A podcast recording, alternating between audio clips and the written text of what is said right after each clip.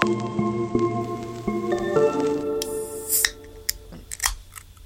pedo, qué pedo, qué pedo. Ya estamos aquí de nuevo en el capítulo 9 de su programa matutino favorito. de su teleserie. De su telenovela singular con su anfitrión, el gran pendejo de Denis. ¿Qué pedo? Este. Eh, ya 24 de diciembre, maje. Puta. Se acabó el año, perro. Técnicamente no, porque es 24 de diciembre, no año nuevo.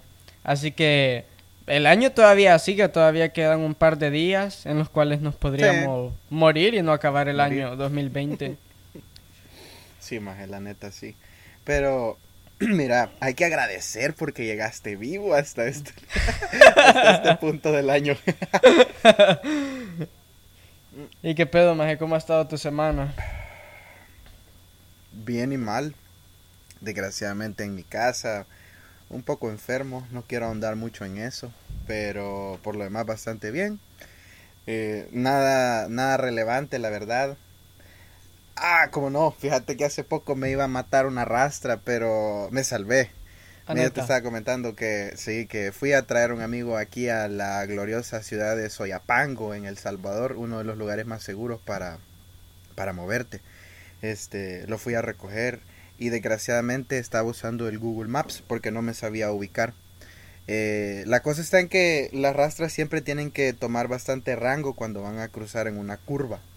Eh, la cosa está en que la rastra agarró todo el rango posible, pero yo, o sea, yo estaba bastante cerca de la, de, donde las últimas llantas de la rastra se iban a poner en forma, de, forma recta. Entonces, cuando la, la rastra se puso así recto, casi que me mataban las últimas dos llantas, me puse en reversa y me fui hasta atrás. Casi le pego al carro de atrás, pero mira, me salvé. Si no, creo que sí me hubiese muerto. Te hubiera servido un chingo para hacer el podcast famoso. no creo, maje, que me hubiera servido para hacer el podcast famoso. No creo que... Claro que sí. No, yo, yo creo que no. Fíjate que si te pones a pensar, no toda la gente que se muere se vuelve famosa. No toda la gente que tiene un proyecto se hace famosa cuando se muere.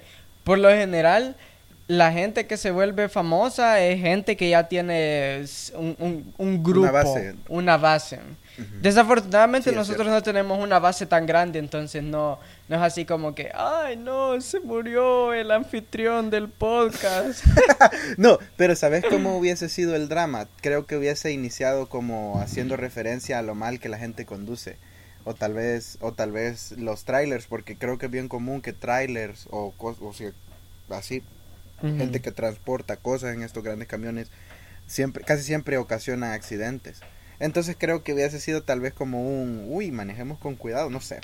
Pero creo que sí hubiera llegado a tomar un poquito de relevancia. Ahí vos tuviste que haber hecho un gran drama y decir que vos tenías que haber comenzado el movimiento. Vos tuviste que, hubiese sido tu deber, ajá, comenzar el movimiento y decir, ya no puedo grabar mi podcast por eso. o una cosa así, man. Vida salvadoreña matters.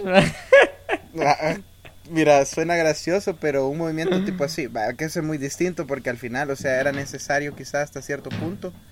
Y el de la conducción, no sé, no sé bien. O sea, sí es relevante, pero creo que no, creo que no causaría tanto impacto. Es que fíjate, yo siento, yo nunca he manejado una rastra o un camión, pero a mí se me hace que sea de ser un poco difícil todo eso de calcular, porque eh, debe ser bastante difícil desde mi perspectiva.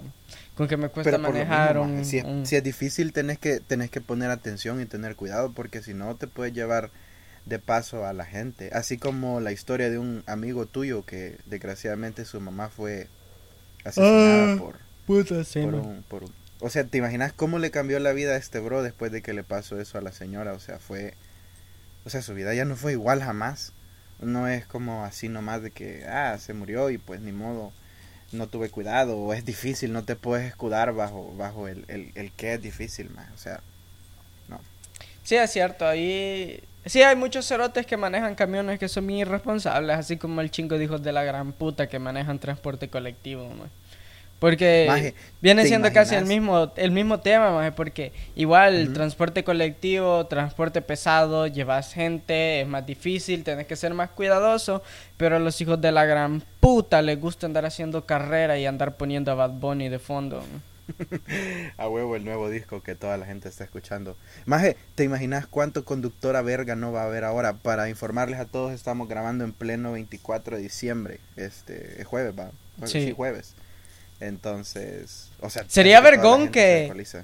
Sería vergón que tan pronto termináramos el podcast, lo editaras, y lo subiéramos hoy en la noche. Para que nadie lo escuche porque tienen mejores cosas que hacer en sus festividades. Es Podemos cierto. intentarlo, maje. Tengo No. tiempo, pero... Bueno, sí, sí, podríamos intentarlo. En fin. Ah, ¿Y qué has pensado hacer para hoy en la noche? Fíjate que mis Sentarte en la cama, en cuclillas y llorar maje, mientras te golpea la nostalgia. Fíjate que no, maje. Fíjate que estaba, o sea, estaba de hecho pensando en eso ahora sobre lo que hablamos en el, el capítulo pasado sobre la nostalgia y realmente no, no, no ha atacado ahora. Creo que estoy más propenso a fin de año, pero ahora no ha atacado. Muy probablemente salga en la tarde, tipo que 5 de la tarde, Vas a ir a la a disco. visitar familia y demás. Puta ma- maje, no quiero hablar de las discos. Bueno, de hecho sí. Creo que este tengo una buena historia para contar relacionado a las discos. Fíjate que me pongo a pensar porque hay gente que sí pasa su Navidad y pasa también, o sea, la Nochebuena y pasa también Año Nuevo y todo eso en discotecas. Pero fíjate que hace poco tuve mi primera experiencia en una discoteca. Fui a una discoteca bastante conocida aquí en el país donde se mueve Cairo Eurodisco. No, no, no. Mira, no, no me acuerdo bien cómo se llamaba, pero la, la discoteca, la discoteca tiene una temática mexicana y Ah, el Babalú. el Babalú, ahí en el centro de San Salvador, que no sé si, si está operando el Babalú, pero en Ah, fin, es cierto. fui a una discoteca bastante irresponsable de mi parte, la verdad, pero ¿Por qué, muy primera irre- vez, ma, jamás. ¿Por qué muy irresponsable de tu parte? Dame todo, todos los detalles, cómo fue, ma, qué pasó, por qué terminaste en una discoteca y cómo te sentiste estando ahí. Ah, mira, fue es, es una historia bastante larga porque fue Pues contala, para eso dura, para eso dura una hora el podcast, ma. Sí, hijo de perra, la voy a contar. mira, es una historia bastante larga. Este, voy a detallar bastante porque, mira, fue una, una, o sea, una buena y mala experiencia al mismo tiempo por ser la primera. Eh, surgió todo de una salida repentina con unos amigos en la tarde. Yo había salido a ingerir bebidas alcohólicas de forma moderada, eso sí. Eh, mis amigos, eh, a eso de las 6, 7 de la noche, me dijeron, este, mira, nos podemos reunir y vamos a algún lugar a comer algo y a tomar algo. Y como andaba en modo pachanga, entonces fue como que, ah, sí, no hay pedo. Entonces les confirmé, fui a traerlos, pero mis amigos ya andaban, o sea, ya mis amigos ya se habían alcoholizado igual. Ya, ya estaban, ya estaban galancitos, como dicen aquí. Eh, Orejones. ya, ya estaban cachudos. decidimos ir a un lugar eh, a tomar algo, a comer. En fin, eh, fuimos a tomar a lo que a lo que se supone que íbamos a ir.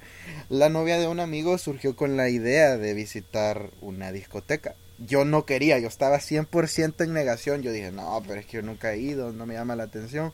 Y empezaron como a tratar de persuadirme y lo lograron. Fue de forma exitosa, puse mis términos como a cierta hora nos vamos a ir de este lugar porque estoy seguro que no me voy a sentir lo suficientemente cómodo para quedarme mucho tiempo. Pero accedí. Eh, nos fuimos como a eso de las 9, quizás 10 de la noche, no sé, estaba temprano todavía. Y nos fuimos a un lugar, este, a esta discoteca en una zona céntrica del país, donde hay muchos bares, hay seguridad, o sea, el, el lugar no se sentía peligroso. Eh, llegamos a un lugar, nos parqueamos y como siempre salió alguien a cobrarnos por, por parqueo, nos dijeron ahí que pagáramos, pagamos. Y nos fuimos a la discoteca, entramos y mira, de entrada no se veía tan mal porque no veías ni mierda, estaba bien pinche oscuro.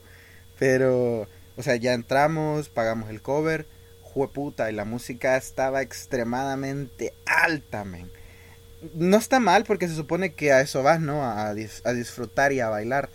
pero, puta, no podías hablarme. O sea, si ibas a la disco era huevo a bailar. No podías ir a hablar ni nada, no había sección para bailar. Esta discoteca es como de dos plantas. Está la segunda planta donde hay gente bailando y está la planta de abajo donde está como la pista de baile y, eh, o sea, igual hay gente bailando y el DJ está arriba. La cosa está en que llegamos, pedimos un balde de, cervezas, no era mucho, este, pero ya andábamos cachudos, como dice el dicho. Y al final, este, mis amigos como que se sentían mal porque yo no me sentía cómodo. Joputa, el servicio era una mierda para empezar, maje. O sea, los, los, los brothers que atienden, o sea, les hablabas, te miraban y se hacían los pendejos como que si no era con ellos. O sea, les valía verga, pero los entiendo. Pues solo ponerte a pensar vos trabajando en un ambiente así, maje. En fin, Eh, llegaron, llegamos, eh, pedimos cerveza, mis amigos estaban fumando, ya como estaban bien cachudos, se fueron a bailar. Esperaron que cambiaran la música porque habían puesto pura música norteña, ma, puta. Ay, qué ¿Quién mierda. puta baila música norteña, ma? ¿Has bailado música norteña? Mm, no, creo que no, maje, pero mira, entiendo el punto de la música norteña, maje, porque en El Salvador creo que son como cinco pendejos los que escuchan música norteña. o sea, son bien pocos, pero en México sí, creo que en México sí hay chingo de gente que baila música norteña. Pero dale, Sí, puede ser.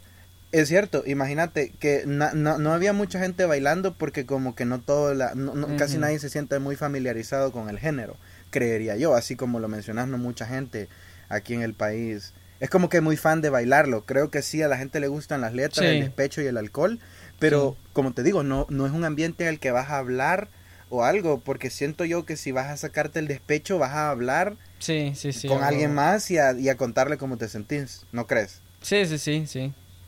Entonces, al final cambiaron la música, pusieron reggaetón del viejito, ahí a mis amigos sí se pusieron con todo y se fueron a bailar. Estuvieron bailando. En todo eso, recuerdo que fui al baño como unas cinco veces. Puta madre, maje.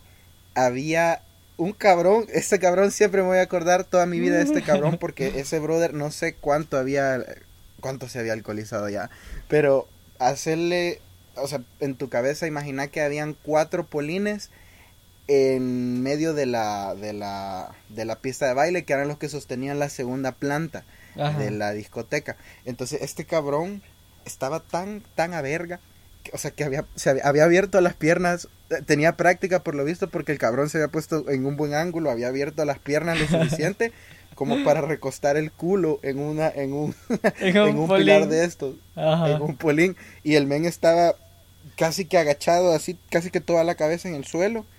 Y tenía a una morra, o sea, tenía la morra así abrazada de la cintura y la morra estaba en la misma posición.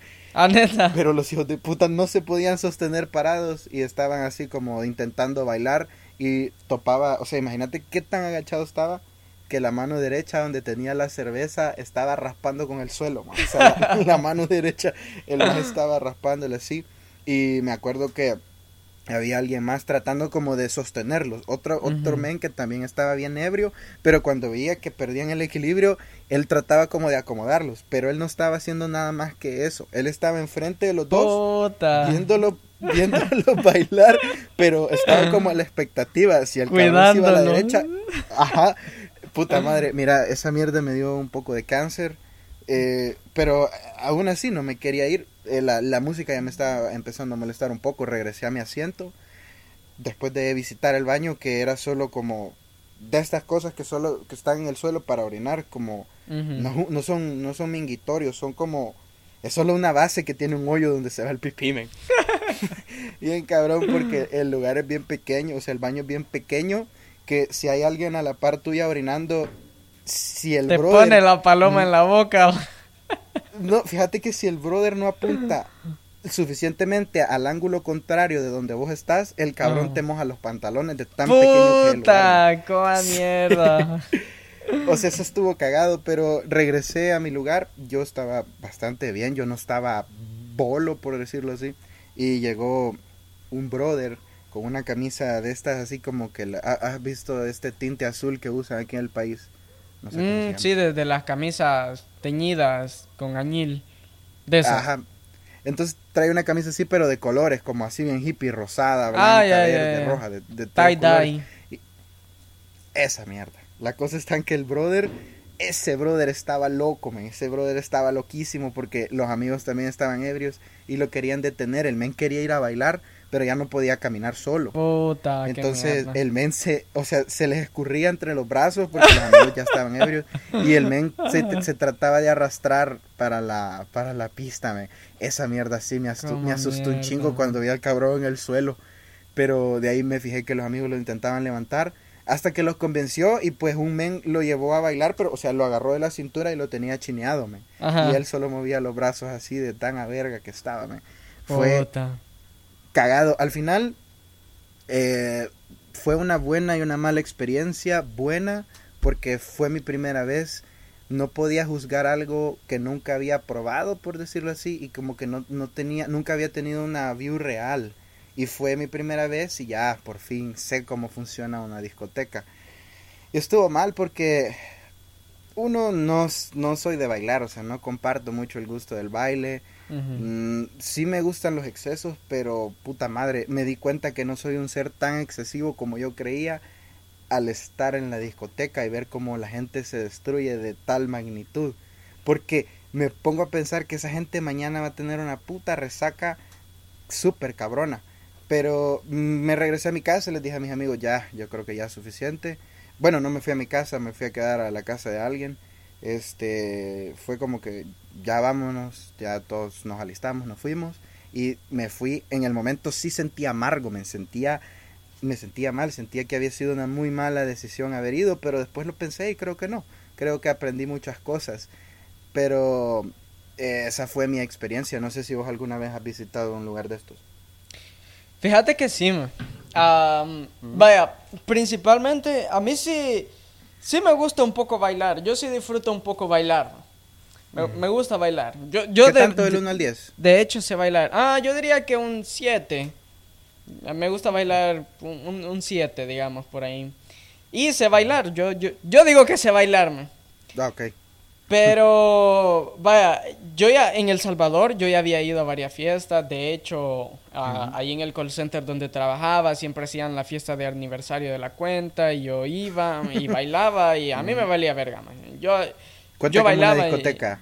Sí, o sea, era, hacían la pista de baile, terminaba haciendo, no, no tan destructivo como una discoteca, pero sí. Sí. era como el mismo ambiente de baile. Entonces, yo ya tenía la perspectiva de que si voy a una discoteca, yo voy a ir a bailar porque yo, yo bailo, yo disfruto bailar, dije yo. Sí.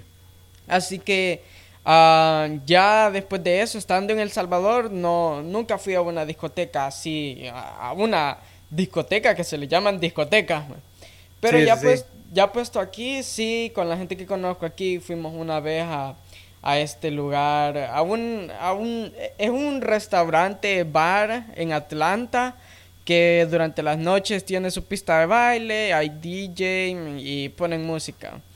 Entonces, vergón, yo fui, el ambiente no, el ambiente ahí no era tan destructivo como vos lo mencionás ahí en ese otro, en esa discoteca a la que fuiste, porque sí se ve la gente poniéndose súper a verga y la mara, la mara que como que quieren coger, pero no se animan a irse a coger, sino que solo se están ahí rozándose y toda la onda. man. Y yo, yo bailando, man. Ese día no me puse a, ese día no me puse a verga, solo creo que me tomé una cerveza y un trago, o dos cervezas y un trago.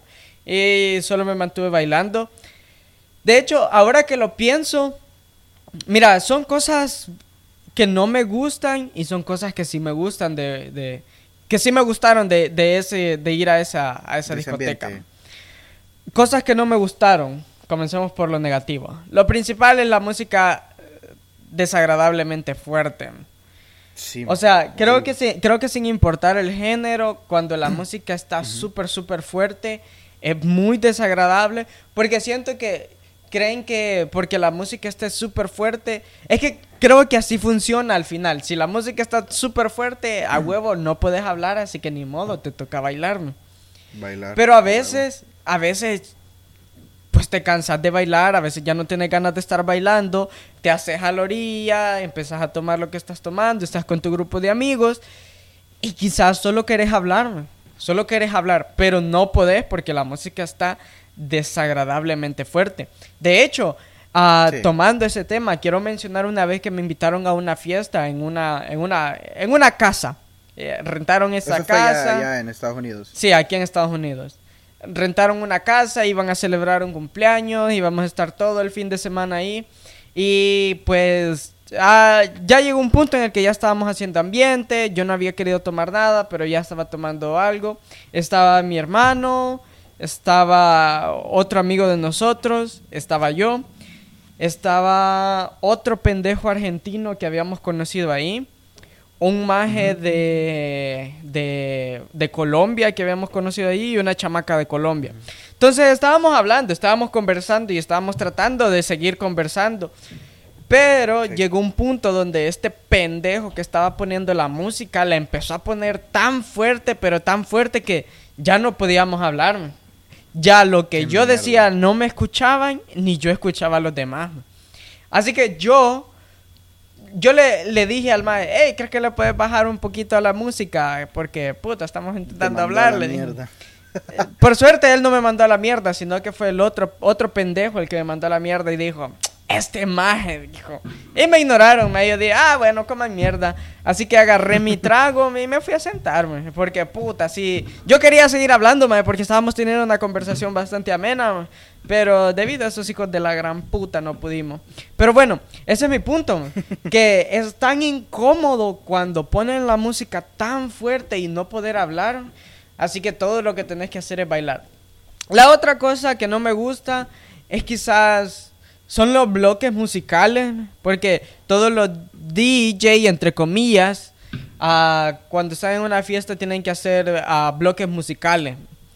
A un bloque. ¿Con la misma puta canción con la, con la misma con la misma base o te refieres no, no, a un grupo? No, no, son secciones de género. Este, ah, ya, ya. una sección, un bloque musical de un género, un bloque de otro, otro de otro y otro así. Y como vos decías con la música norteña, no toda la música la disfrutamos. Personalmente, yo no soy muy arisco con el reggaetón. Si ponen reggaetón, yo lo bailo y quizás hasta lo disfruto un poco. Si ponen house, música electrónica, la disfruto también. Si ponen mm. salsa, cumbias, también la disfruto un poco. Pero cuando ya empiezan a variar entre música norteña, después que pusieron pasito duranguense, Ah, no me acuerdo, no me acuerdo, no me acuerdo qué otros géneros de mierda ponían, más que eran, eran, no me gustaban. Realmente todas las personas con las que llegué, con las que llegué en esa fiesta no les gustaba ese, ese, porque cuando llegamos estábamos, estaban poniendo un, un, un, tipo de música en específico que no, no nos gustaba, no nos gustaba ni uno, así que nadie ah, se animó a bailar hasta que empezaron a poner reggaetón.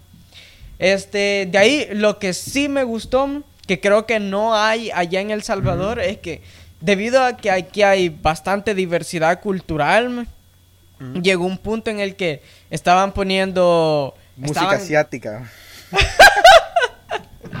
ah, váyame, porque lo otro es que aquí también ponen como hip hop, como de ese rap, ponen del rap de moda, del que está de moda, así como Travis Scott y todos esos raperos. Y la, la, gente lo disfruta, de hecho, no es un género que baileas así, que arrimarte la verga y el culo y toda la onda, pero lo disfrutamos de poder, poder vibrar a ese tipo de música. Entonces estaban variando entre reggaetón, rap y música electrónica y habían unos pendejos allí haciendo ruedas. Y no era como que era una batalla de baile, sino que solo estaban como un más así un paso y de ahí el otro y así. Era como una batalla de baile, pero no era así como que, oh puta, se están dando verga bailando. Pero, o sea, toda la gente toda la gente estaba como, como vibrando, como disfrutando de ver los cerotes ahí. Vibrando alto, nenis. De ver los cerotes ahí bailando. Y sí, o sea, e, eso, eso fue todo. Realmente después me volvieron a invitar a esa discoteca, pero esa vez sí que no tenía ganas de, ir a, esa discoteca a bailar. Así que mientras entramos todos, pero puta, caí esa mierda. Man. Ahí déjalo, más, solo seguir hablando y lo voy a quitar después. ¿Qué saca, más Puta, a hacer editarlo, más estábamos bien, cerote. Yo no sé por qué saliste, no sé por qué dijiste vos, ah, yo lo voy a editar después, pendejo. Si yo lo dije jodiendo, más eso lo tenías que haber dejado ahí, pero ni modo. Entonces, Hoy lo voy a dejar, baje, me va a verga. Así que después me volvieron a invitar a esa discoteca, pero no tenía ganas de, de bailar, maje. Así que ah, entré con ellos, pero puta, estaba tan lleno y había, estaban poniendo otra vez música de mierda que no me gusta. Así que me salí maje, y Ah. me quedé afuera. De hecho, estaba tan lleno que las personas con las que yo fui, este, no se sintieron cómodos, así que en una cuestión de mm, 30 minutos quizás, se salieron de esa discoteca. Y de ahí nos fuimos a otra, la que no nos dejaron entrar, pero ese es el punto. ¿Por qué Casi- putas no te dejaron entrar? A mí no me... Ah, la otra vez que fuimos a la otra no nos dejaron entrar porque ya estaba lleno. Puta, qué mierda. Mae, qué agüite de ser ir a un lugar y te digan, no, no puedes entrar, hay mucha gente, cabrón. Pero no fue solo a mí, fue a todo el grupo. man. Pues sí, igual, man, o sea, qué mierda que no... Sí, fue una Me- mierda. me- me- sí, man, o sea, que- que y habían manejado o, bastante o algo así, ¿no? Sí, como, bueno, el, el man- la, la manejada es como de 30 minutos de la casa a, a ese bar. man. Porque yo después volví a ir a ese a esa discoteca, pero no no a no a bailar, man, sino que am, unos majes con los que entreno ahí en el gimnasio van a estar peleando ahí más ahí está que ah, fui a ver las peleas. Fuiste a verlos aceitados. Fui a, fui a apoyar más a, a demostrar soporte. Puta, es que en inglés es show support. Entonces, No. fui a, a, a darles. A Apoyar. darle- apoyarlo, Apoyo, fui, fui a apoyarlo. Entonces, ah, fue vergoma. Realmente, el ambiente en una pelea, puta, es, es bastante vergón. Siempre hay gente como pendeja que no sé por, por qué va, maje. Porque había Mara que habían pagado la, la mierda VIP porque habían varios precios, más. Esa mierda VIP valía como 1500 dólares. Y hay Mara que, que llegó, más estaban ahí en la zona VIP y estaban viendo las peleas, ma. Y hay Mara que sí, ma, que sí está disfrutando de las peleas. Hay Mara que se, que se, se exalta bastante con las peleas, como yo, por ejemplo, ma, cuando yo veo que le dan un buen vergazo a un cerote, yo, Te yo empiezo a gritar. verga también. No, yo, yo empiezo a gritar como ¡Oh! ¡Oh! Y Vergo de Mara también. Qué Y, hay- mierda ese grito. y Aymara, Aymara que solo se queda como... Había un maje que yo lo, yo lo Ah. conozco. Él es un coach de, ahí- de, de ahí mismo, del nace el coach de, de, de Jiu-Jitsu. Entonces el maje con poker face durante todas las peleas. man. El cerote, serio, maje, serio. Yo vi que a un pendejo lo noquearon, maje, Y el cerote, serio, maje. Quizá, mira, pue- pueden haber dos opciones. O realmente ya no le causa nada ver nada de eso por el hecho de que está bien acostumbrado. O se quiere hacer el pro y dice, me vale verga. Una de dos, Así man. disfruto yo la pelea. ¿Quién sabe, man? Ah, huevo. Pero sí, man, probablemente. Probablemente el maje ya está súper acostumbrado a ver cerote siendo noqueados y mierdas así, así que al maje no le da nada. Pero sí, Sí, y en eh, conclusión, ¿cómo, ¿cómo percibís, este, en resumen, todas tus visitas a las discotecas? ¿Buenas o, o no tan Mm. buenas? mm, fíjate que no podría decir, describirlo como buena o mala. Tendría que decir como más o menos, tiene sus altos y bajos. Así. Por- porque, ¿Pero eh, volverías a ir? Mm, creo que sí, sí, creo que sí volvería a ir. No lo disfruto tanto, debo admitirlo que siempre estoy como, como de, como estoy como un poquito de mala gana cuando voy a la discoteca porque sé que no es el tipo de ambiente en el que siempre me he ah, desenvuelto. Pero Sí. ya estando ahí agarras ambiente y ah, tratas de disfrutarme. Que al final ese es el Sí. punto, ma, intentar disfrutar, ma, eh, este, intentar agarrar nuevas experiencias. Pero eh, yo, yo Sí. soy bien pendejo, bien pretencioso a veces. A veces digo, Puta. no, es que bueno, es bueno disfrutar nuevas experiencias, pero todo relacionado con la droga. Gran pendejo, si no Gran pendejo, puta no sí. le entra. A huevo. Pero realmente, y realmente, ir a una discoteca, ir a un lugar al que nunca has ido, ir a un ambiente en el que nunca has ido, o desenvolverte con gente con la que nunca te has este, socializado, realmente también es una nueva experiencia y vale la pena vivirla. Así como vos decías, no puedes criticar algo si realmente no tienes una perspectiva certera de ello. Hasta que lo probás, puedes decir que no te gusta, que a huevo es una mierda, o, o de hecho, en el mejor de los casos, hasta te podría gustar. Sí. Fíjate que siento que eso tiene mucho impacto en cómo sentís la discoteca. Por lo menos yo fui con amigos, gente que sí conozco desde hace años y eso me hacía sentir bastante cómodo, no me sentía extraño porque créeme que llegué a pensar que iba a sentir un poco de temor porque estos lugares usualmente son peligrosos.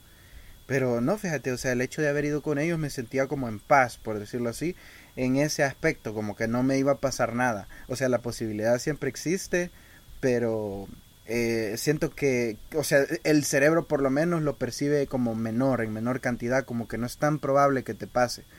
Y no sé, me imagino que eso cambia mucho cuando vas con personas extrañas, así como por lo menos vos que ibas con gente que conociste recientemente, creo que eso le, le, no sé, creo que, que, que, queda bien con el ejemplo de ir con gente que conoces bien y con gente que no mucho.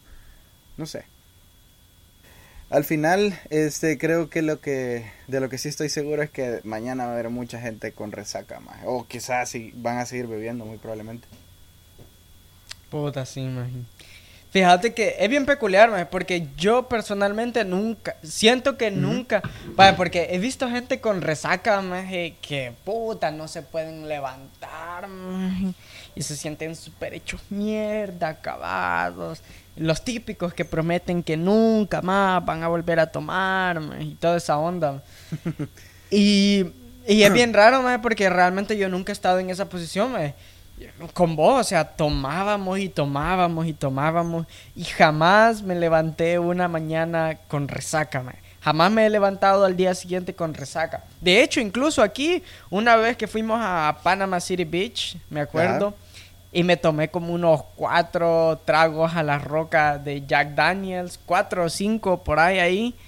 Y ya estaba súper a verga. De hecho, hay cosas de esa noche que no las recuerdo. puta. y no me levanté con resaca. El whisky te hizo explotar esa vez. El, e, es que el whisky tiene eso, de que te, te hace, le llaman blackout, maje, que es donde cuando se te empieza a apagar el cerebro, pero vos seguís funcionando. Entonces, cuando se te empieza a apagar el cerebro, este, empezás a olvidar cosas o simplemente no está funcionando esa parte del cerebro que, que conectada con la memoria, más donde se guardan los recuerdos. Se desconecta y vos simplemente seguís, seguís, seguís funcionando. Y es por eso que a la mañana siguiente no la recordás. Eso es bien peculiar. Con la cerveza casi no pasa eso. Es, Sé que pasa más con, con guaro, con el whisky, con ron, con, con guaro así, guarón, guarón, del, del problemático. Entonces, el problemático. Me gustó esa mierda, huevo. Entonces, vaya, esa vez estuve súper explotado. Y como te dije, hay cosas de esa noche que no las recuerdo, pero a la mañana siguiente yo no me levanté con resaca recuerdo que la vez que, la vez que sí, pero es que esa vez no tuve resaca. La vez que, vaya, les voy a dar un poco de contexto. Denis y yo descansábamos miércoles y jueves. Parece entonces, vos normalmente descansabas martes y jueves y después empezaste a descansar miércoles y jueves. Entonces los dos descansábamos los mismos días. Así que resulta... No, espérate, ¿cómo fue esa vez? Porque vos ibas a descansar el día siguiente, pero a mí me tocaba trabajar el día siguiente. Ah, creo que. Creo que fue un martes. No, no fue un martes. No me acuerdo cómo fue. No, no recuerdo exactamente bien qué día fue. Pero lo que pasa es que los dos descansábamos ese día. Pero Denis iba a descansar el día siguiente y yo no. Así que yo tenía este mi otro amigo con el que también era bien alcohólico, César. Y yo les dije, yo les dije, hey maje, vamos a tomar al medieval. El medieval es un bar bastante reconocido ahí en El Salvador por tener un muy mal servicio. sí, muy, muy mal. Pero, pero es bastante cómodo para, para, es, es un buen lugar donde podés estar chupando, consumiendo alcohol, dice. Son cosas distintas. cosas distintas. No, es un lugar donde está, puedes estar consumiendo alcohol y conversando, porque uh, por lo general ahí ponen rock, que es eh, del rock apestoso, pero no lo ponen tan fuerte, entonces puedes hablar, puedes conversar. Vergomba, todo bien. Así que empezamos a tomar, nos tomamos como dos o tres baldes entre los tres. De ahí nos movimos a... Yo, dos baldes. Ah, va, dos baldes. De ahí nos movimos a... Yo pedí un, un trago a las rocas también, un Jack Daniels a las rocas. Y a vos te dieron ganas de pedir este... Este trago super explosivo, combinación de chingo de mierda, el violador. Así que bueno, para no hacer tan larga la historia, nos tomamos como dos tragos cada uno de ese violador.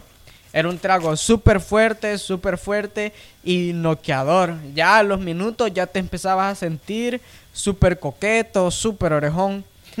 súper cachudo. Yo creo que yo creo que yo creo que esa historia es buena contarla hasta hasta donde estamos en el medieval. Creo que eso fue lo bueno. no, no, no. Todavía sí, o sea, no voy a intimar en muchos detalles más de lo que pasó, pero solo para terminar el recuento de qué tanto alcohol consumimos esa vez, fuimos a la casa de este otro amigo y empezamos a consumir Furloco. Y creo que también compramos como un par de cervezas más todavía. Entonces pasamos casi toda la noche tomando alcohol, nos fuimos a dormir como a las 3 o a las 4 de la mañana. A mí me tocaba trabajar el día siguiente, así que yo entraba a las 9. Puta, como apenas y dormí y estaba tan alcoholizado, cuando me levanté en la mañana yo seguía turbo a verga. Yo seguía súper alcoholizado. Estoy seguro, y estoy seguro que yo no, yo no tenía resaca, yo simplemente seguía alcoholizadísimo. Entonces, como yo soy un adulto responsable, hacía verga, me fui a trabajar. y fue, fue, fue una de las experiencias más peculiares que he vivido a mi corta edad, 22 años porque llegué a trabajar, yo estaba súper a verga. Para mi suerte, mi jefe inmediato. Eso fue hace un chingo, cabrón. quizás tenía, eh, tenía, 20, tenía 20, 20 o, 20 o 21, porque a, los 19 años no, trabajaba todavía, a los 20 empecé a trabajar. Ah. Tenía 20 o 21. Entonces, para mi suerte, mi jefe inmediato no trabajaba, estaba de vacaciones esa semana. Y había quedado de encargado un chero mío, cuate, cuate, cuate. Así que al Maya nomás me vio, supo que yo estaba súper a verga, súper a verga. Y les empecé a contar todo el de verga. No todo el de verga, hay detalles que omití. Así como los estoy omitiendo ahorita. Pero les conté, man. Y ya, puta, yo estaba súper hecho mierda que recuerdo que llegó un momento en el que ya no aguantaba o sea, ya me estaba bajando el alcohol, pero me estaba entrando un cansancio, un cansancio, un sueño. Pero mira, ir a trabajar no te costó solo el hecho de levantarte e ir, ¿no sentiste que fue difícil? Fíjate que no tanto, porque, o sea, cuando yo me desperté, yo seguía en modo fiesta y está que vacilando con los que estaba ahí. Pero ya después... ¿Tus amigos te incentivaron a ir a trabajar de esa manera? No, no, no, no, no, no, no, yo, yo, yo fui el o sea, los maestros con los que estaba ahí me dijeron que no, que no fuera, pero yo como soy un adulto responsable, hacía verga, me fui a trabajar. Ya este chero me hizo el paro de irme a dejar al trabajo. Y ya cuando, pues como te decía, estaba súper a verga y en el trabajo llegó un punto en el que me empezó a atacar el sueño. Así que me deslogué, me deslogué y me dormí como una hora. Así, allí en el trabajo. Así, solo acurrucado me dormí como una hora. Y le dije a este michero que me pusiera un system issue, me acuerdo.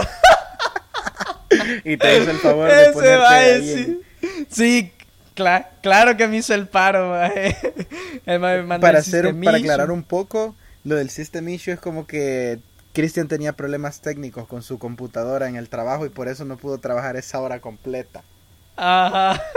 Entonces este amigo me hizo el favor de como enviar el reporte de que hubo un fallo en el sistema y que por eso no pude trabajar. Mientras que yo realmente estaba puta dormidísimo, estaba dormido, noqueado. Y ya después de eso, pero igual, después de eso ya me sentí mejor, con más ánimo de tomar llamadas, me compré dos monsters, me los harté, seguí tomando llamadas. Pero aún, aún así yo me sentía acabado Así que tenía este michero que era el encargado de estar verificando el, el staffing. Entonces resulta que había chance ahí de que me dieran una hora libre sin paga antes de, antes de mi hora de salida y cabal me fui, me fui una hora antes porque estaba. Y cuando llegaste a tu casa, fuiste Puta, a a dormir. a dormir directito. De hecho, medio me bañé en la casa de este yo chero. Sí, soy una persona. Sí, sí. Ajá, dale, dale, dale, dale, dale, dale, dale. No, sí, yo te digo que yo soy una persona. Yo sí padezco más de resaca. Puta, yo sí padezco. Ah, sí, neta. con poco alcohol. ¿Cómo se siente la resaca? Mira, es un conjunto de mierdas malas que realmente te llevan a la conclusión de no volverlo a hacer, ma. Esa mierda, esa frase típica, a huevo, concuerdo un chingo. Es como, mira, es como, usualmente cuando te despertás cuesta, pero no te sentís tan mierda como te vas sintiendo cuando el día va avanzando. Siento que la mañana es la mejor, si te levantas en la mañana te sentís como normal, pero yo creo que es porque seguís alcoholizado, cabrón. Puta madre, la tarde Ajá. pésame. Mira, se siente.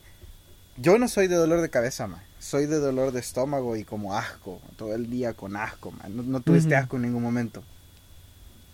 No, creo que ese día sí lo podría definir como resaca porque me levanté todavía alcoholizado y conforme fue pasando el día iba perdiendo las energías, iba perdiendo, perdiendo hasta como quedarte desgastado. Lo más que he llegado a sentir así es como un dolorcito de cabeza nomás al nomás abrir los ojos. Pero ya en cuestión de una hora se me quita el dolor de cabeza. Cuando me he alcoholizado, va. Esa- ese día no, ese día me dio dolor de cabeza así un, un par de veces durante el día, sobre todo ya cuando iba de salida, porque como te digo, yo ya estaba acabadísimo. cuando llegué a la casa llegué solo a dormir. ¿No cenaste? No, me volví a levantar después a comer. Guaputa. Mira, yo tengo muchas, muchas, muchas, pero muchísimas resacas en mi cabeza. Pero hay una épica que fue la vez que nos íbamos a morir. La vez que nos íbamos a morir. Eso está en, Ah, en el segundo capítulo, creo que lo hablamos o en el tercero. Pero la vez que nos íbamos a morir, puta madre, esa vez como habíamos dormido como cuatro horas nomás. Sí, es Puta, cierto. esa vez fue un día, eh, ese día fue terrible, ma. Yo creo que no fui a trabajar el siguiente día, ¿verdad? Creo que creo que descansaba, ma. No, no fuiste. Pero puta, Sí, creo que yo descansaba. no puedo dormir cuando me pongo resaca, no puedo dormir en el día casi porque no, no- me siento tan mal que no me pu- no puedo conciliar el sueño, el dolor de estómago, eh, el asco, también eh, las náuseas. Quiero ver, este, mira, lo que sí me pasa un vergo es que sudo y me pongo, mi cuerpo se pone caliente y me da un vergo de sed, pero odio, es una sed más que tomas agua y no se quita. Y yo tengo familia, eh, yo, yo tengo a alguien, un familiar que él puede tomar bastante y ese brother se toma una botella de agua entera y amanece bien. Pero yo aunque tome agua, Puta. no amanezco bien, o sea, yo, Ajá. mi cuerpo no está apto. Yo creo que debe ser por mi sobrepeso, cabrón. Eso de tener que ver. Probablemente, probablemente, porque sí. O sea, como te digo, en cuanto a resaca, lo más que he sentido en la mañana es como un dolorcito de cabeza, una hora, al nomás me Mm. levanto y después al ratito ya se me quita. Pero de ahí, esa- esas dos veces, esa vez que me tocó ir a trabajar y la vez que casi nos morimos, son las veces que más hecho mierda me he levantado. Pero no, Porque no que- fondo, ¿va? que- Así como decir, ya no vuelvo a hacer esta mierda. No, no, no, no, no. No, no, no, no, no, man, yo no soy hipócrita, dice el pendejo. Qué cagado. Pues sí, esa vez sí me levanté como somnoliente. Esa vez que casi nos morimos. Somnoliente, con los ojos bien cansados. Ya cabal entrando a la casa, me, me empezó a doler la cabeza. No me acuerdo qué, qué me dijo mi mamá cuando entré. Yo solo me metí al cuarto y me dormí. Te me- valió verga. Algo así. me- Te ha de haber dicho, hijo puta, venís bien bolo todavía. Y vos le dices, ah, mm". No, yo le dije, si viniera verga, podría hacer esto. Y empecé a bailar, eso, eso no se hicieron bien, mira, están cagados de la risa, la neta. Hay un vergo de gente que mañana va a aplicarla, ma. Si estuviera verga, podría hacer Sí. esto. Podría Al hacer jefe, esto. al jefe. Ahora y mañana, al jefe. Puta, si hay Mara que mañana le toca trabajar, man. De hecho, si yo estuviera en el call center todavía, mañana me tocaría trabajar, man. Qué mierda. Mira, Por suerte aquí, ¿no? Ca- eh, El lugar donde trabajo aquí, ellos van a descansar mañana. Así que Si, si estuviera trabajando, me hubiera tocado descansar también. Ah, sí, yo todavía con, con Medical Leave, va. Mm. Maldito. Sí. Sí, creo que ya hasta la última semana. O sea que lo puedes extender más si querés. Pues sí, eh, pues eh, ayer me hice la otra prueba del COVID para ver si salía negativo. Si esa mierda sale positivo, pues me tengo que tomar un par de días más. Verga. Yo no me hice prueba, pero... En fin, no quiero hablar de eso. Este, mucha, mucha suerte para que me toque trabajar mañana y tener que ir así a su trabajo. ¿Sabes que está más cabrón? La gente que pasa la noche en el trabajo. O sea, esa gente creo que sí la pasa cagado. Oh, sí. Sí. O sea, Sí, sí, sí. Me acuerdo que yo, yo tenía un amigo que la mamá trabajaba bastante. mm, Y era como... Ella solo tenía una opción. mm, O trabajaba todo 24 la noche y tenía el 31 libre. O tenía el 24 libre y se trabajaba todo el 31 de la cabrón. noche. Entonces, esa onda de pasar, de pasar toda la noche. Porque independientemente de que a vos te alegre o no, siempre hay gente alrededor tuyo que trata de disfrutar la fiesta. Y creo que el hecho de no poder disfrutar la fiesta con ellos ah, se hace una cuestión de. de puta. Te da un más. te hace sentir un poco Sí. más hecho mierda, man. El hecho de puta, tener que estar en el trabajo para ser millonarios tipo la gran puta que está en su casa de seguro disfrutando con su familia. Y mientras que mi familia está disfrutando en su casa, puta, yo tengo que estar aquí. Entonces me acuerdo que había Mara en, en el trabajo, allá en el call center donde yo trabajaba, que puta, sí, a ellos les tocaba trabajar toda la noche del 24. lo bueno es que ahí te dan comida en los call centers, ¿no? Te dan comida así. Muy buen empleador. En comparación a otros trabajos. sí, wey, grandes culeros. Que en comparación a otros trabajos, que no te dan ni mierda. Sí, mira, las rifas y toda esa mierda que hablamos el capítulo pasado son parte de lo bueno. Yo, por lo menos, Sí. he tenido la buena y la mala suerte de no tener que trabajar el 25 ni el primero. Eh, está bien, la Ujú. verdad, me siento cómodo. ah, aparte que la gente que sí lo trabaja, creo que les, o sea, no sé si en todos los lugares igual, pero te lo pagan doble, o sea, un poquito más de incentivo. La cena, el pago doble. De Sí. todos modos, esto solo pasa una vez al año, pues, o sea, no hay que, no hay que sentirse mal. Pero vos tenés planeado algo para ahora, una verguiza o algo así. Mm, no, no, no, no, no, no, no quiero alcoholizarme, la verdad. Este, con, con, la, con las personas con las que me llevo aquí, con los conocidos, con mi familia, básicamente, este, hemos, pues habían mencionado un, un par de planes, como consumir un poco de alcohol, reunirnos en la casa de alguno. Alguien por ahí dijo ir a la discoteca, entonces, ah, yo realmente no he planeado nada, a ver qué sucede. Si me tengo que quedar en la casa, pues me quedo en la casa. Para mí no, no hay, no hay problema. Y si me invitan a algún lugar, pues yo voy. No, realmente no me aflijo. Voy, voy a- en dirección al viento, no planeo, a ver qué suceda. man. Y si me muero, pues me muero. Pendejo. Mira, y has vivido, o sea, algo relacionado con Santa Claus. O sea, alguien ahí como, no sé, tirándote el comentario que tiene que comprar los regalos a sus hijos o una mierda así. O, o, o ¿cómo, cómo ves desde tu punto de vista este la, la creencia de Santa Claus, por lo menos ahí donde te moves o en tu círculo? Mira, man, la mayoría de las personas que conozco son hispanos. Así que, por supuesto, los hispanos definitivamente no creen en Santa Claus. De verdad. Y que como casi no me... Claro, ¿acaso no es Santa Claus una pendejada? Señor Coca-Cola, perro. Pero como casi no me llevo con gringos, creo que son los gringos los que han de creer que Santa Claus existe, ma, es una pendejada así. ma. ¿Alguna vez creíste? Pero no, man. Fíjate que no es una cuestión de que si creía o no creía, es más bien una cuestión de que si consideraba quién es Santa Claus, ma. porque siempre uno siempre ve en la tele. Sí, maje, yo uno siempre ve en la tele como Las películas tienen un gran impacto sobre el, el nivel de creencia que llegas a tener en esa mierda. Exacto, ma. Uno ve en la tele los anuncios, las películas que que Santa Claus, que Santa Claus, que Santa Claus. Pero puta, maje, en la pobreza de mi casa nosotros ni siquiera poníamos árbol navideño, ma. Mucho menos íbamos a tener para una puta chimenea, ma. Puta, O sea, ¿por, dónde, o sea- por dónde se metería Santa en una casa hispana sin ese chimenea, cabrón? Ese hijo de la gran puta de seguro sabía cómo abrir las puertas así sin la llave, mejor. Te quita una lámina, perro. los- Te quita una lámina, cabrón.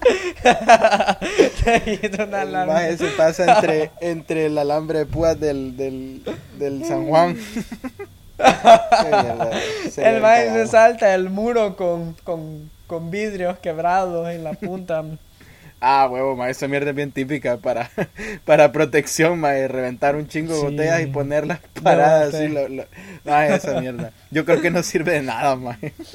No, creo que no, porque si vos venís y agarrás, y te agarrás un chingo de trapos, maje, y los pones encima de esa mierda, te puedes, te puedes pasar igual. Sí, es cierto. Al menos eso vi en una película. Cabrón, ya te, ya te delataste, hijo de perro. Pues sí, entonces como no conozco mucha gente americana, este, no, realmente no, no, he- no me he relacionado así con alguien que, que realmente quiera mantenerle la, la expectativa a sus hijos de que Santa Claus existe.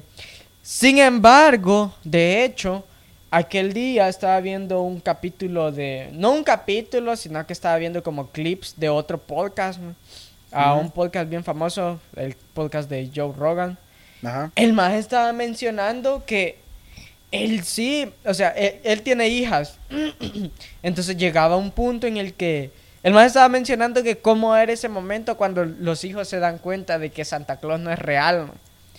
Entonces Ajá. me di cuenta, ahorita pensando lo que sí, que hay gringos que hacen eso de tratar de mantenerle viva la mentira de que Santa Claus existe. y la verdad es que puta, o sea, veas como lo veas es una es una gran pendejada. Pero lo que pasa, lo que pasa es que es como una cultura nacional aquí en los Estados Unidos. Es todo el mundo tiene, no, no es como que todos creen, sino que todo el mundo tiene que cultivarle, tiene que cultivarle la, la, la creencia en Santa Claus a los niños. man. Entonces como, como ves que todo el mundo le, le cultiva Santa Claus a los niños, man, entonces tus hijos tampoco están exentos porque tus hijos se van a relacionar con esos otros niños man, que les Que van a decir que Santa Claus existe. Entonces, ah, entonces Joe Rogan decía que a él que le queda o decirle a los hijos que mantenerle la- viva la, la expectativa de que Santa Claus existe hasta que ellos se dan cuenta por sí solos de que Santa Claus es una mentira.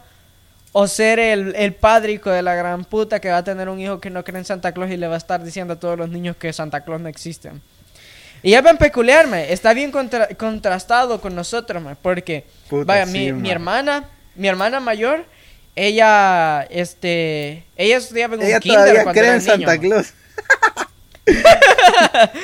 Este, cuando, eh, cuando era bien niña, ella estaba estudiando en un kinder, man.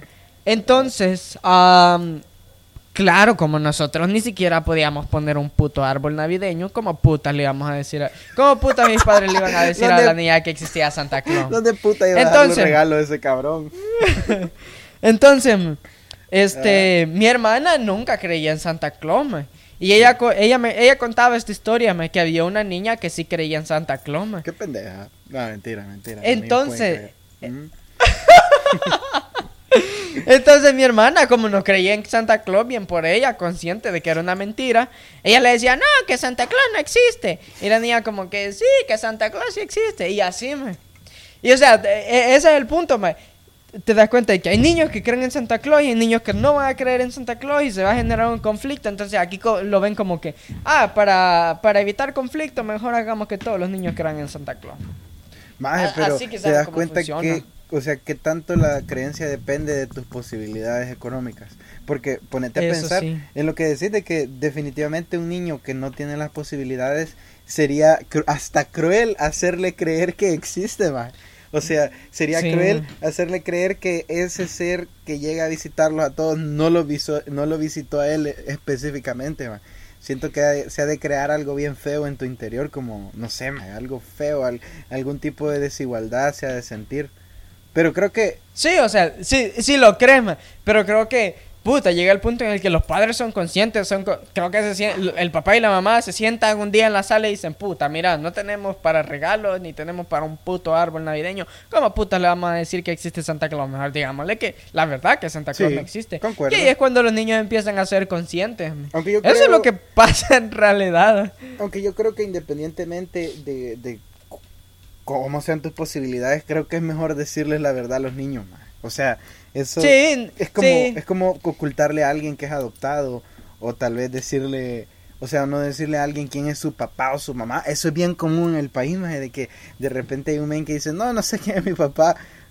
O sea, es mejor saber, ma. Yo prefiero yo Y el papá es el vecino. Maje, o sea, puede pasar que de repente tu papá sea un alcohólico, o era un drogadicto, o era un violador o una mierda así. De repente las mamás simplemente no quieren explicar quién es, se ponen incómodas. Mira, tema. pero es que No sé. O, o al Puta, revés. sí, ¿quién mi es tu pap- mamá? No sé. Pero es que si mi, si mi papá fuera un violador, man, tampoco querría saberlo, Yo, para ser honesto. pero ese es el punto. Que Vos vos sí. no- o sea, que vos- Querría salir a violar con tu papá, man. Pero acuerda- ese...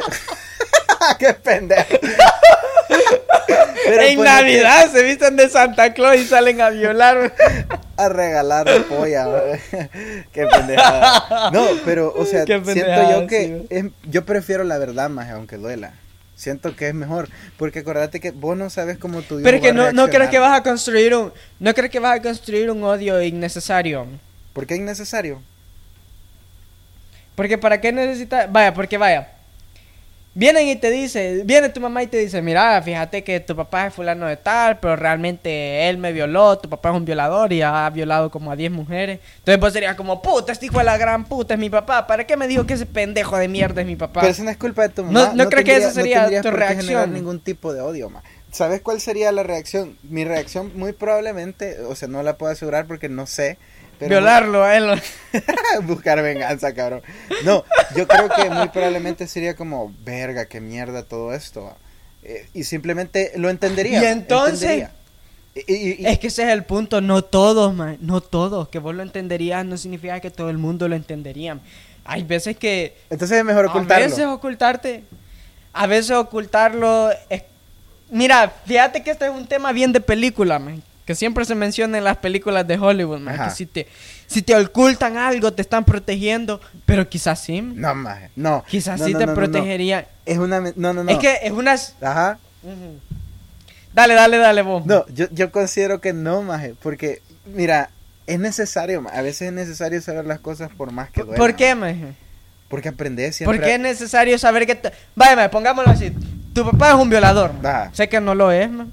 Pero tu papá es un violador, man. ¿En qué putas te serviría saberlo? Imagínate vos sos una persona que no toma conciencia. No, hijo de puta. Claro que Pregu- Ah, dale, claro dale, que te dale. serviría. Imagínate, vos sos una persona que jamás ha tomado en cuenta este tema y le pasa desapercibido. No es que a vos tampoco tengas que hacer lo mismo, pero es un tema que pasa desapercibido. Siento yo que te, sir- te sirve para entrar en conciencia y tal vez darle un poco de protección a los tuyos, no sé, de cualquier manera. Eh, es como es lo mismo que Santa Claus, no tenés la necesidad de mentirle a un ni- es una, una mentira innecesaria. Es una mentira que no necesitas. Sí, definitivamente. Eso de, eso de que Santa, Santa Claus, sin duda alguna. Pero es que vaya, Santa Claus es una mentira innecesaria, pero está tan arraigada a la cultura que es imposible decir. Es casi imposible para ciertas personas decirle la verdad, porque los niños van a ver Santa Claus donde sea, donde sea, donde sea, donde sea, y ellos van a preguntarme. ¿Y quién, quién puta es ese viejo cerote? Y ahora te toca a vos, pa- como papá, decir, mira, fíjate que él es un viejo cerote que se mete en la chimenea de la casa y te deja los regalos bajo el árbol ah, de Navidad. O decirle, mira, pero, pero es que igual, man, un- no siento que un niño de 5, 4 años lo entendería de la misma manera. man.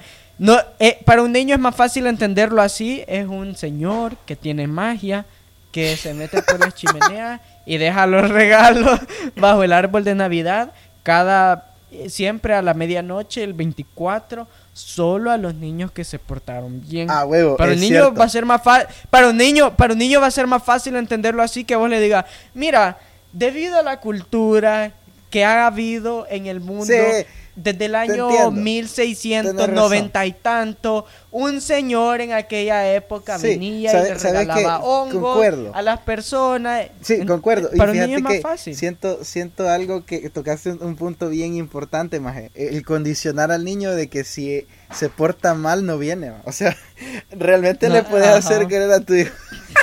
Sería cruel, maje. Pero imagínate, no tienes las posibilidades, que qué triste y difícil. Pero no tienes las posibilidades y a huevo no le querés agüitar la creencia a los otros niños. Eh, y le decía a tu hijo todo el y- año, existe, pero vos te portaste mal. Pero. ¿Te acordás lo que hiciste aquel día? Le. Ay, o sea, sería... Por eso que hiciste no vino No vino. Santa. Se emputó. O sea, sería cagado. Y man. debido a eso, si te pones a pensar, man. Quizás ese es el motivo por qué hay tantos mareros y por qué no creen en Santa Claus en El Salvador. Vaya, Tanto marero que se porta mal no llega Santa al Salvador. Los más crecen con ese resentimiento bien cabrón. No, o sea, no, no sé, más creo Fui un que... niño malo, hoy voy a ser malo de verdad. Y mata Sí. al de la partida contraria. Vaya, qué pendejada. Pero, en fin, maje, eh, no sé, yo siempre voy a llegar a la misma conclusión. Yo prefiero saber la verdad. No todo el mundo reacciona igual, es cierto. Este, Es que pero- ahorita, ahorita, es que mira, vos pensás, es, es que ahorita quisiera saber la verdad, man. Ahorita sos consciente de comprender la verdad, pero como te dije, si vos hubieras nacido en los Estados Unidos, donde ves a Santa Claus, Donde ves a Santa si vos hubieras tenido seis años viviendo en los Estados Unidos, donde vos ves a Santa Claus por todas partes y le preguntas a tu papá, ¿quién es él? Y tu papá viene y te dice, mira, fíjate que por allá en 1690 y tanto había un señor que llegaba a los pueblos latinos en Inglaterra y les regalaba hongos para estas fechas. Entonces, esa cultura se trajo hasta la modernidad y ahora en vez de hongos alucinógenos, se creó la cultura de que este señor regala regalos. Regala da regalos. Pero, pero, Regala- regala este juguetes. señor, sí, jueputa. Este, este señor da juguetes a los niños que se portan bien. Pero en realidad es una mentira. Santa Claus no existe. Santa Claus realmente es un invento de marketing de todas las marcas para poder vender más en estas fiestas. Sí. Qué puta de Vos siendo un niño de cuatro años te vas a quedar como qué puta digo este hijo de puta.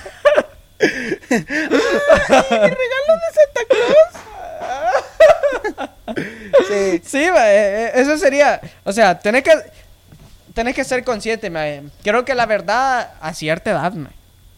La verdad a cierta edad, ma. La verdad la vas a comprender a cierta edad, ma. Así de simple. sí, quizás sí, quizás no sé. Sí, al final no es una mentira tan tóxica como que te oculten quién es tu verdadero progenitor, ma. O sea, la comparación sí estaba algo fumada, pero Sí. pero sí, ma, sí tenés razón, tenés razón en ese aspecto de que mm, sí es difícil de entenderlo, pero no, por lo lo, menos no lo entendería. a un sí. latino, a un niño latino se le hace más fácil, porque siempre quieras o no, como, Sí, como lo sí, sí. mencionamos, o sea, lo ves en las películas, pero como no tiene Las tanta- carencias económicas. Sí, y como no tienes tanta influencia en sí, o sea, no hay, no es tan frecuente verlo. O sea, si no vas al centro comercial no sabes quién es Santa, si no tenés tele no sabes quién es Santa. Entonces es más fácil. Exacto. más Y como la mayoría en Latinoamérica no tienen tele y no pueden ir al centro comercial. Es como creer en Willy Wonka más por ver la película, o sea, Sí, una a huevo. mierda. Pero como no lo ves todos los días, es más fácil saber que, o sea, es más fácil creer que simplemente te digan, no, no es cierto. Y ya. Y tenés razón, más, la verdad, está cagado. Y qué bien por la gente que sí cree y tiene las posibilidades de, de cubrirle ese engaño y mentira a sus hijos. La verdad, qué feliz por ellos. Sí, bastante frescos los panas. Sí. Pero bueno, quizá ya este va siendo el final del capítulo especial navideño, dice el gran pendejo. No sabemos cuándo va a salir. si- especial navideño y hablando de alcohol y resaca, Y ir a la disco. Es que la Navidad es para los adultos, un violador. La Navidad es para los adultos, cabrón. La Navidad en El Salvador no es para los niños. Y sí, yo creo que sería el final, este, desearle mucha suerte y esperar que no se alcoholicen tanto, que no amanezcan con resaca. No sé, no sé si tenés buenos deseos para, para las personas. Fíjate que yo siempre tengo buenos deseos para las personas. Yo soy una persona que que siempre busca la paz, el bienestar. Así que... Así que no, no, no se alcoholicen tanto porque el alcohol es dañino, la verdad. Así que ahí nos guachamos en el próximo capítulo, raza. Sí, gracias por escuchar y nos vemos en el mm, siguiente capítulo. Muchas gracias.